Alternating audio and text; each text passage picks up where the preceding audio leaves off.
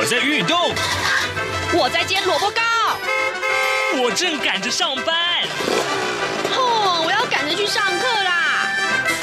这个时候，我们都在听夏志平制作主持的《早安台湾》。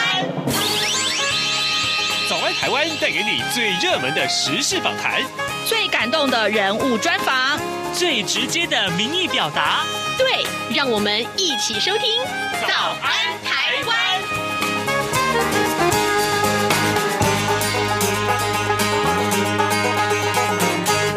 早安，台湾！我是夏志平。今天是二零二二年的十月十二号，星期三。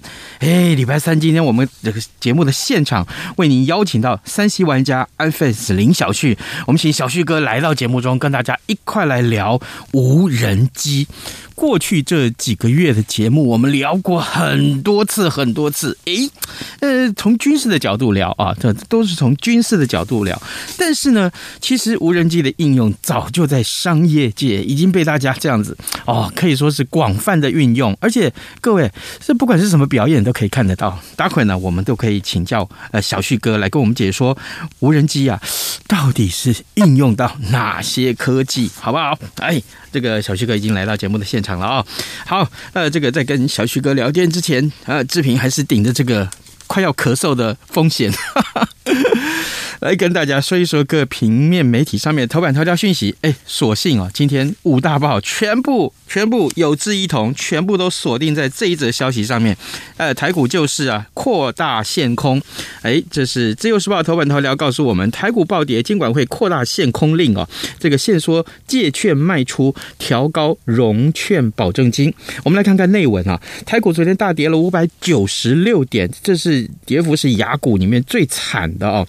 那么。金管会昨天晚上就宣布扩大两大稳定股市的措施，也就是所谓的限空令。当然，金管会否认了啊。呃，怎么说呢？来，呃，这两大这个呃限空令包括了再度调降每日盘中借券卖出委托数量，还有调高了融券保证金的乘数，从今天开始就要适用。那么，国安基金啊也说啊也说，呃台。关的这个股市啊，台北股市的这基本面相对是稳健的，那么投资人要有信心，切勿恐慌。呃，国安基金也一直在场中，要尽力维持股市的稳定。金管会呢，从今年的十月一号开始就已经调降了每日盘中借券卖出委托数量，由原先不超过啊，是不超过该种有价证券前三十个营业日之日的呃这日平均的成交数量百分之三十，调降到百分之二。二十，那么十月十二号开始，再由百分之二十调降到百分之十。另外呢，十月一号开始，上市及上柜的有价证券的最低融券保证金成数由百分之九十调高到百分之百。那么在十月十二号，也就是说隔相隔十二天，又调高到百分之一百二十。而金管会强调呢，这两大项的稳定措施，并不是所谓的限空令或者是禁空令，而是要拉高。做空的这个成本，但市场呢多半是以这个限空令来称呼啊，认为只要是压制空方气焰的，就是所谓的限空令啊。好。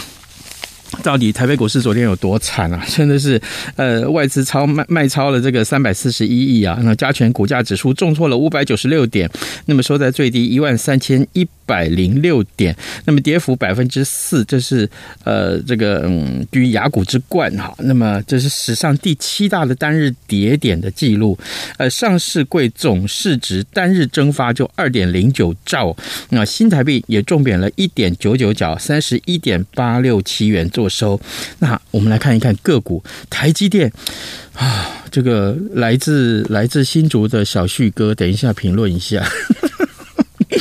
台积电昨天大跌了三十六点五元啊，呃，这个收在四百零一点五元，创下挂牌来单日最大的跌幅。半导体族群倒成一片啊，投资人都问护国神山怎么了？那存股族更在感叹说越跌越买，但是股价却越买越跌，这是怎么回事呢？好，这是今天大家所关注的话题。五个报。大家有志一同的关注。当然，另外《自由时报》上面也关注到无人机这个消息，待会儿我们在呃开始进行访谈的时候，再请教小旭哥，也同时跟大家来简单的叙述。好，现在时间早晨七点零五分零五秒，我们先进一段广告，广告过后马上跟小旭哥一起聊天喽。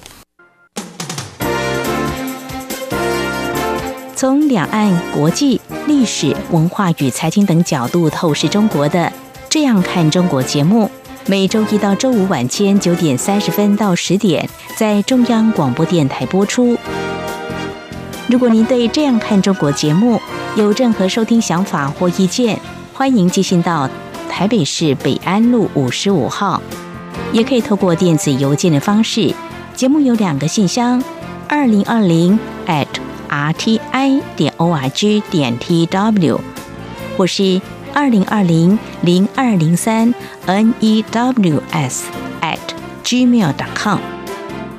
再次谢谢听众朋友们的收听与支持，请持续锁定每周一到周五晚间九点三十分到十点播出的《这样看中国》节目。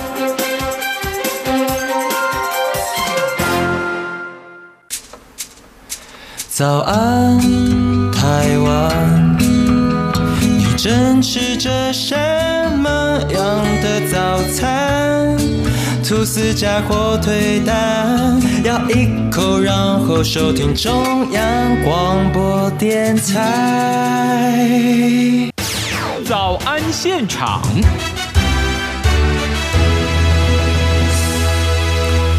这里是中央广播电台台湾之音，您所收听的节目是《早安台湾》，我是夏志平。此刻时间早晨七点零六分四十七秒了。哎，我们今天邀请到三星玩家 iPhone 四林小旭，小旭哥来到节目中，跟大家一块聊聊科技产品。今天我们锁定的是无人机。小旭哥，早安。哎，志平早，听众朋友大家早。好，这个我们先来看一看今天《自由时报》头版这一则消息。国防部长说，哦，国防我们的国防部长说，中国的无人机如果越界的话，也视为第一级。他说，这个界定的变更啊，是因为共军也在改变。好，这件事情是一个有关于无人机最新的进展。但是呢，各位也都知道，这个新闻是因为前几呃上几个月以前啊，在在离岛的营区有遇到这个中国的商用的无人机啊，突然就莅临到。这个营区里面来，结果呢，大家还朝他丢石头。那很多，当然这个新闻我们探讨过两集啊，至少有两两集一起来讨论这个话题。来，我们今天先从无人机的商用的这个用途来开始来探讨起。所以，小旭哥，我想请教你，嗯，很奇怪，为什么无人机最近大夯啊？也也不止最近了，其实无人机已经夯好几年了。应该说，从二零一八年那个时候比较受到瞩目。嗯。那但是在二零一八年以前，其实无人机就已经在许多的消费性的市场里面就已经被许多人所关注了。因为其实呃，我我们这么讲好了，以往有很多人拍一些风景纪录片的时候，嗯，在比较早之前没有无人机的时候，都需要搭着什么直升机，然后呢，摄影摄影师那可能就要很辛苦的，就是卧在那个。直升机的那个窗口，然后扛着摄影机，然后哒哒哒哒哒哒，沿路这样拍。呃，之前有很多美景，其实都透过这样的方式呈现出来。是，但是那个风险性，大家应该可以想象了哦。毕竟那个过程中，除了飞行的危险之外，在许多比较崎岖的一些环境里面，其实这个对于驾驶或者是摄影师，甚至是之前其实还蛮有名的一位导演，其实也因为在这过程中就离开我们了嘛。嗯，所以在这个部分，其实无人机之后的这个日益成熟，对于这些空拍来说有很大的帮助。嗯，那这些空拍其实不止在记录一些美景、风景，或者是一些呃活动，其实，在我们近近几年来非常有名的“一零一”的跨年烟火，嗯，其实在这几年也都导入了空拍团队。然后去进行这个烟火的空拍秀，是。所以如果你在看电视转播的时候，你有时候会发现说，哎，有一些的烟火的镜头是从内部，然后整个从一零一俯冲由上往下或由下往上，甚至是一下远景一下子近的这个角度去做拍摄，是。这些都是无人机拍的。哦，所以这些的角度可以透过一些呃无人机的飞行来达到一个很好的一个摄影记录的效果。那这都可以避免掉刚刚我们前面所提到那些危险。所以呢，无人机普及在商用市场之后，对于很多的商业记录或者甚至是一些玩家，我们我们讲玩家就是。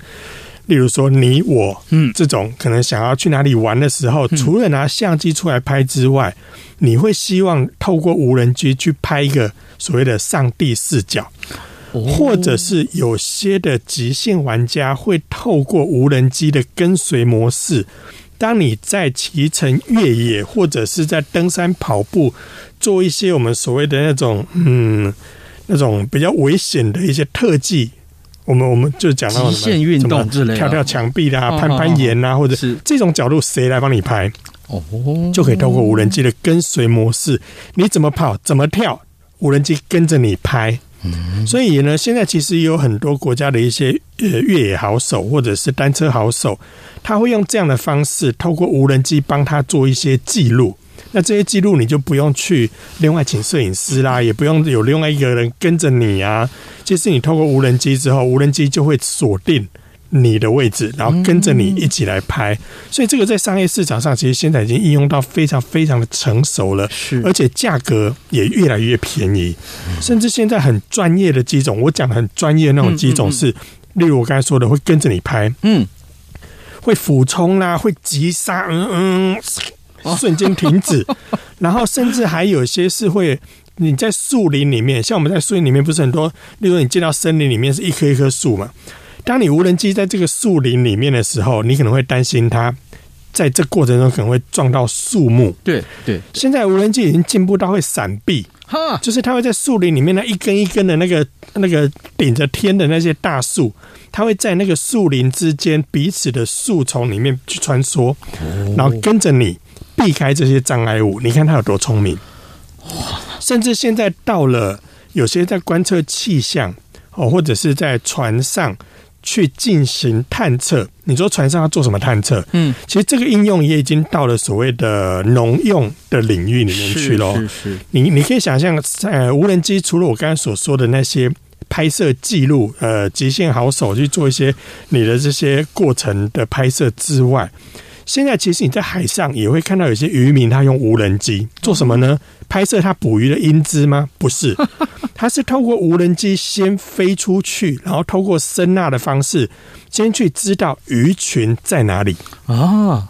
这个时候呢，你知道鱼群在哪里之后，你再开着船往那个方向过去，就能够避开以往我们所谓的在茫茫大海里面找鱼群的那个。油料的浪费，哦所以这个部分其实也在农业上有一个很大的帮助。那你看哦，我们在海上做无人机飞行的时候，怕的是什么？嗯，风大，对，风大，风一吹，万一它不见了怎么办？咚，就就到海里面去了。对，所以呢，在海上要如何抗风？这个目前的无人机也都已经做到可以抗，例如说六级、七级风。这种六级、七级风已经等同于到台风等级的那种。程度，它一样可以在海上屹立不摇的去进行飞行。哇！所以你看这技术已经到多厉害。嗯嗯。另外呢，之前我还听呃，在听工研院的一个专家在跟我们，就是在我的 Podcast 节目里面跟我们聊到无人机的时候，嗯嗯嗯。他说，其实这个这个这些技术在台湾都有在做。嗯。而我们做到有一个更厉害的是，你看我们台湾其实有名的是茶叶嘛。是。那你知道吗？茶叶也用到无人机耶。那你想说茶叶为什么要用到无人机？对，他帮你撒农药。但是但是这不特别啊，因为在国外其实撒农药这件事情已经是相当普及的一件事情。你可以想想看哦，在国外的那种那种呃所谓的农作，是它是。一眼一一望无际，你根本看不到尽头。那种什么小麦田啊、玉米田啊，对，那个如果你要撒农药，用传统的方式是很费工的。嗯嗯，所以呢，如果用无人机吊挂这些喷洒设施，整片田这样刷农药撒过去，或者营养施肥这样撒过去，其实可以节省很多成本。但是我刚才讲说，我们台湾这边为什么茶农会用到这个？嗯，撒农药是其中一个特色，但是呢，嗯，为什么厉害？我们所研发的这无人机，无人机的撒农药，嗯，它会把茶叶树底下的树叶翻起来，哈，然后农药往下由下往上喷，哈，为什么呢？因为有很多的虫虫是躲在树叶底下的。那这些茶叶其实怕的就是被这些那些嫩芽，那些是要摘起来做茶的。可是我在这个过程中被虫吃掉，那不就就是一个损失了吗？可这些虫又躲在树叶底下。你如果由上往下撒的时候，其实它那个树叶就像它的雨伞一样，你根本就喷不到它。是。那在这个过程中呢，我们我刚才讲说，我们我的自己研发的这个技术是，它可以通过一些风流对流的方式，先让树叶做一些翻动之后，再去做农药的喷洒。哦，在这过程中就可以大幅的降低这些虫害。所以你看，这无人机的应用，你说从从我们刚才前面所说的摄影记录、运动记录，甚至到农业。还有一些应用更特别的是，现在已经应用在某些物流业。物流业对，所以有些的送货，例如说有些地方可能你要专程开一趟车，或人要跑一趟，嗯，其实有些地方可能若干来讲会有一些风险。是，它可以透过吊挂的方式去进行物料的一些配送。例如，嗯，举例啦，其实也不也不算举例，因为这是真的已经在发生的一件事情。它是运用在，例如说有一些果农，嗯，好，例如说呃，我们讲到前一阵中秋节摘柚子好了，嗯嗯，或者是什么我们台湾种很多高山水梨，嗯。嗯，或者是啊，反正世界各地都有类似这样的农作物，一两颗 OK 嘛，嗯，几箱。挤卡车、挤货柜，以往都是必须要透过这样的方式不断的去运载。是，现在当你在山上摘好了这些果子之后，整箱、整篓、整柜，透过无人机从山上帮你掉下来。哈，这过程中是不是就省很多了？所以在这个部分，其实无人机应用已经到非常非常非常的广哦。所以呃，我们其实看到现在很多无人机的应用是已经在你我的生活里面，嗯，哦，甚至现在很多电视影集，它也透过透过这样的方式去做一些拍摄，所以这范围真的非常非常的广。那一开始我们在讨论说今天要聊到什么议题的时候，刚好适逢双十国庆过后，对对对对。其实，在双十国庆的活动里面，在故宫南院。也举办了一场烟火秀之外，也有所谓的无人机的灯光秀。嗯，嘿，连在这种艺文活动里面，无人机也掺上了一咖。所以你看，这个各种应用其实是非常非常多元的，这已经超乎你我的想象。更不用说现在是用来打仗。这 要人命的事情，或者是在以往，除了我们讲说乌俄战争之外，更早更早之前呢，其实呃，美国曾经有做过一些我们所谓的暗杀行动嘛，啊，对对对，它也是透过无人机的方式进行。然后，所以你说无人机要用在好的地方，用在一些呃战争的地方，其实我们都可以看到无人机几乎在现在。我们的世界里面几乎无所不在了。是，嗯，好，各位听众，今天早上志平为您邀请到三 C 玩家 iPhone 林小旭，小旭哥来到节目当中。每一回啊，小旭哥来到节目总是跟带来很多的这个三 C 话题。那今天，今天我们聊的就是所谓的哎无人机。各位，你是不是很向往说出去露营的时候，哎？带一个什么空拍机出去拍一下哈？所谓刚刚小旭哥告诉我们的上帝视角，怎么突然有一个人从高空来俯瞰这快乐的一家人啊？怎么样在这个露营？还有怎么样烹饪？还还有呢？另外就是，也许这壮丽的山谷，透过空拍机显现出来的拍摄效果，那是绝对不一样的。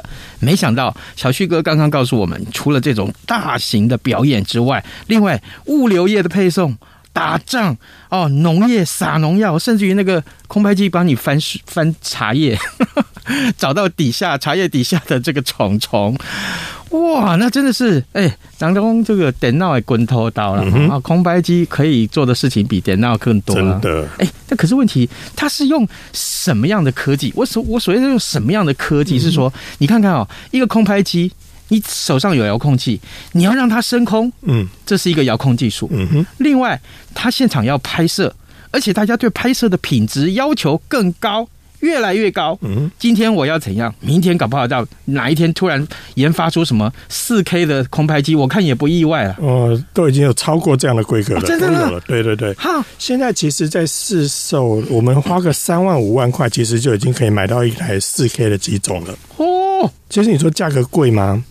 嗯，以商用来说啦，就是说以做生意来说的话，嗯、三万块、五万块其实不贵，这甚至是一个投资，不是应该说，对于一般的使用者来说，三万多块、五万多块。也还好，也还好，对，甚至比一台手机便宜。对呀、啊，对，所以你说这个价格门槛算高吗？好像也不高，因为现在其实陆陆续续不断的降价。我刚才讲三万到五万之间，已经是拥有不错的品质了，嗯、是已经可以拍出那种壮壮丽的那种河山啊、风景啊。嗯嗯，操作上也都非常的简单，你可以用专有的遥控器，也可以用手机，所以操作上也都不困难。甚至现在已经安全到你可以从从我们讲说从地面或者是从手上做起飞跟降落，哦，就好像你要有点像遛鸟一样嘛。是，你把空拍机放在手上，然后它就可以在从你手上飞走，然后你把手举起来，空拍机就停在你手上回来。对对对，你是说不用？不用按什么钮，它就自己飞出去。就是你可以，你可以设定回航，回航之后呢，它就会侦测到，因为你拿着遥控器嘛，你就在，它就会回到你的这个位置里面来，然后飞到你的头上的附近范围，你手伸过去，它侦测到，它就会停在你的手上。哇，已经聪明到这样了，操作上并不困难。但很多人会想说，哎，那我这样放，它会不会万一一个失控，那个螺旋桨啪啪啪就。打到我了，对啊，就打到我了。但是这种安全机制上都有啦。是这个这个设计过程，我想都已经超乎大家的想象，是简单到非常非常的简单。嗯，所以为什么我我刚才讲说，有些人做一些什么旅游记录啦，或者个人的什么 Vlog 等等，也都已经用空拍机来拍，这都嗯不会不算太特别。我们现在都拿着手机这边拍这边录影，对，其实对有些玩家来说，这样的拍摄已经算是很嗯。蛮普通的，嗯嗯，所以呢，这部分的应用是也三万五万，我个人是觉得以现在来说并不算贵，嗯，但你说要更高阶的也有啊，也有十几二十万甚至几百万的也都有，所以要看它的吨位，看它的尺寸，看它的相机镜头，看它上面附有的一些嗯感应器等等，嗯，像我刚才所说什么，你可以抗风到几级，你在树林里面要不要可以穿梭可以回避，嗯，这些的，嗯，以我刚才所讲的那些东西，五万多块就已经可以做到不错的表现了。哦，嗯，还有这个手上的遥控器，对啊，遥控器，你要控制这个飞上去的无人机或空拍机，帮你开始录影、开始拍照，哎，要选择录影或拍照，这个就是中间还没有线啊，有线还得了，不然就是无线控制嘛。有线的那个叫风筝啊，合理呀。所以这个就就是一种通讯技术喽。对。哦，所以通过这样，你可以发现，你刚才志平就有提到说，哎，你们有什么技术？你看上面上面有配镜头啦，嗯，呃，什么基本的处理器、感测器，然后呃一些什么陀螺仪啦、平衡轴啦等等，叭叭叭，上面其实就已经是一台呃非常精密的一台小飞机的一些机构在上面了。嗯，更不用说，如果你体积大，甚至现在可以大到无人机是呃零到的那种那种那种几百公斤的那种，是。有点像小型飞机那种，也叫无人机。但这种比较大型的，它当然就应用到一些比较我们不乐见的地方了啊，那就是说，嗯，攻击啦之类，因为上面可以挂可以挂一些武器嘛，是是，所以这比较大型的，当然就这些可以在特殊用途上面看到。那我刚才所提到所提到，例如说，嗯，那些什么。吊挂水果啦，嗯嗯，或者是说在海上飞那种都是比较大型的。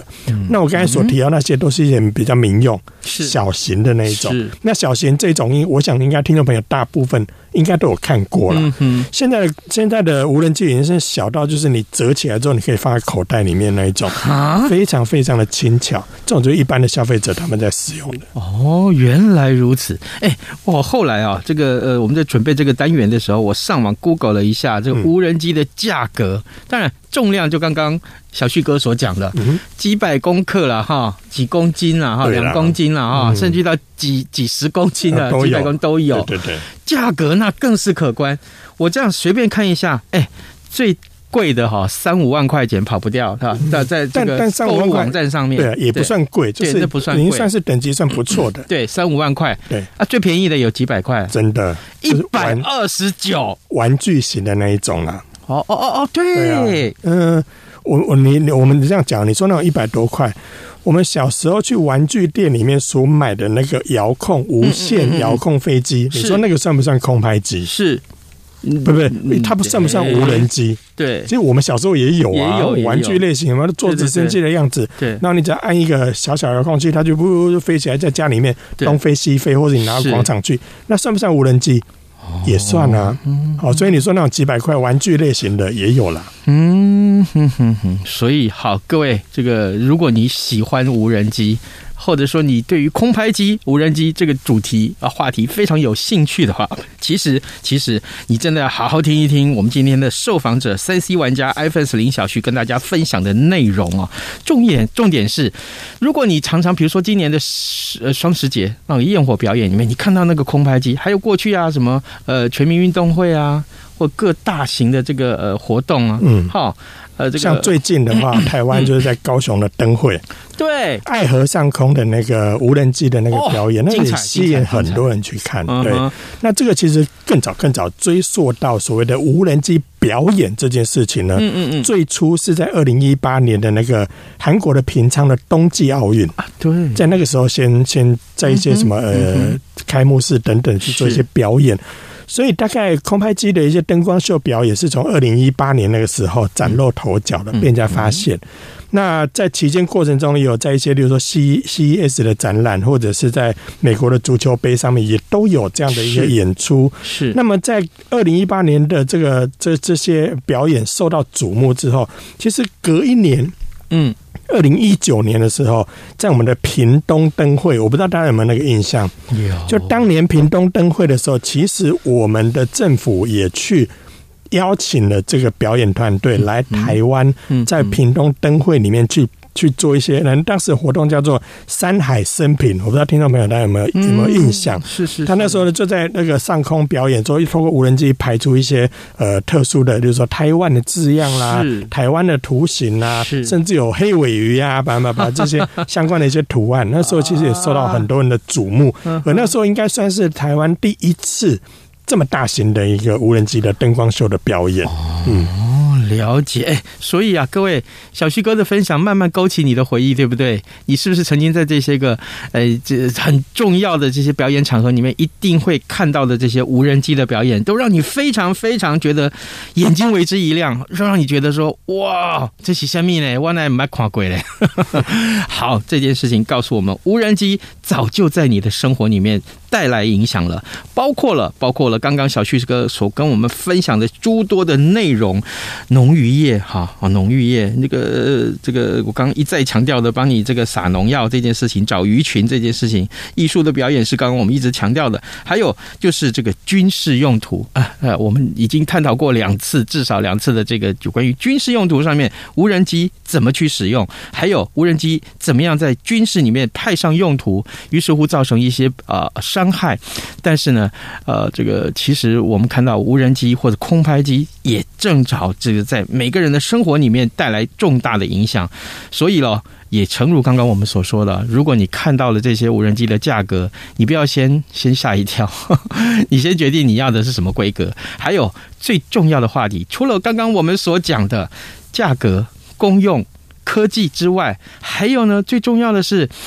你在使用无人机的时候，如果是某些个重量以下的，你是不用证照的哈；某些个重量以上的无人机，你是需要证照的。千万先想清楚，你不要买来那种很。重大的那种无人机，结果说，哎，升空以后接到罚单。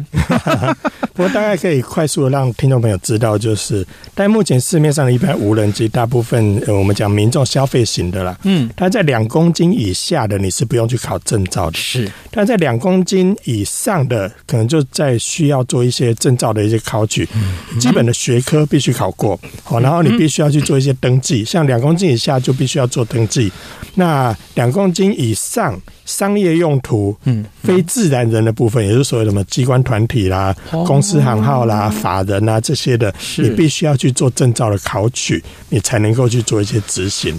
对，所以这个部分呢，呃，不是说你买来就可以用的哦，必须要记得做一些登录，甚至有些地方是不能飞的。那不能飞，你也不用太过担心，因为其实各地的法规不一样。嗯。所以，当你打开那个操作软体的时候，嗯，有些地方不能飞，你连飞都飞不上去，因为已经管控了。所以呢，有些地方其实你不用太过于担心，但是有些地方是可以飞的，可是要申请。好，所以这些其实都是要特别注意的。好的，哎，今天节目时间也差不多到了，我们非常谢谢三 C 玩家 iPhone 零小旭小旭哥来到节目中跟大家分享的无人机空拍机，谢谢谢谢小旭哥，也谢谢各位听众的收听，咱们节目就明天再会喽，拜拜拜拜。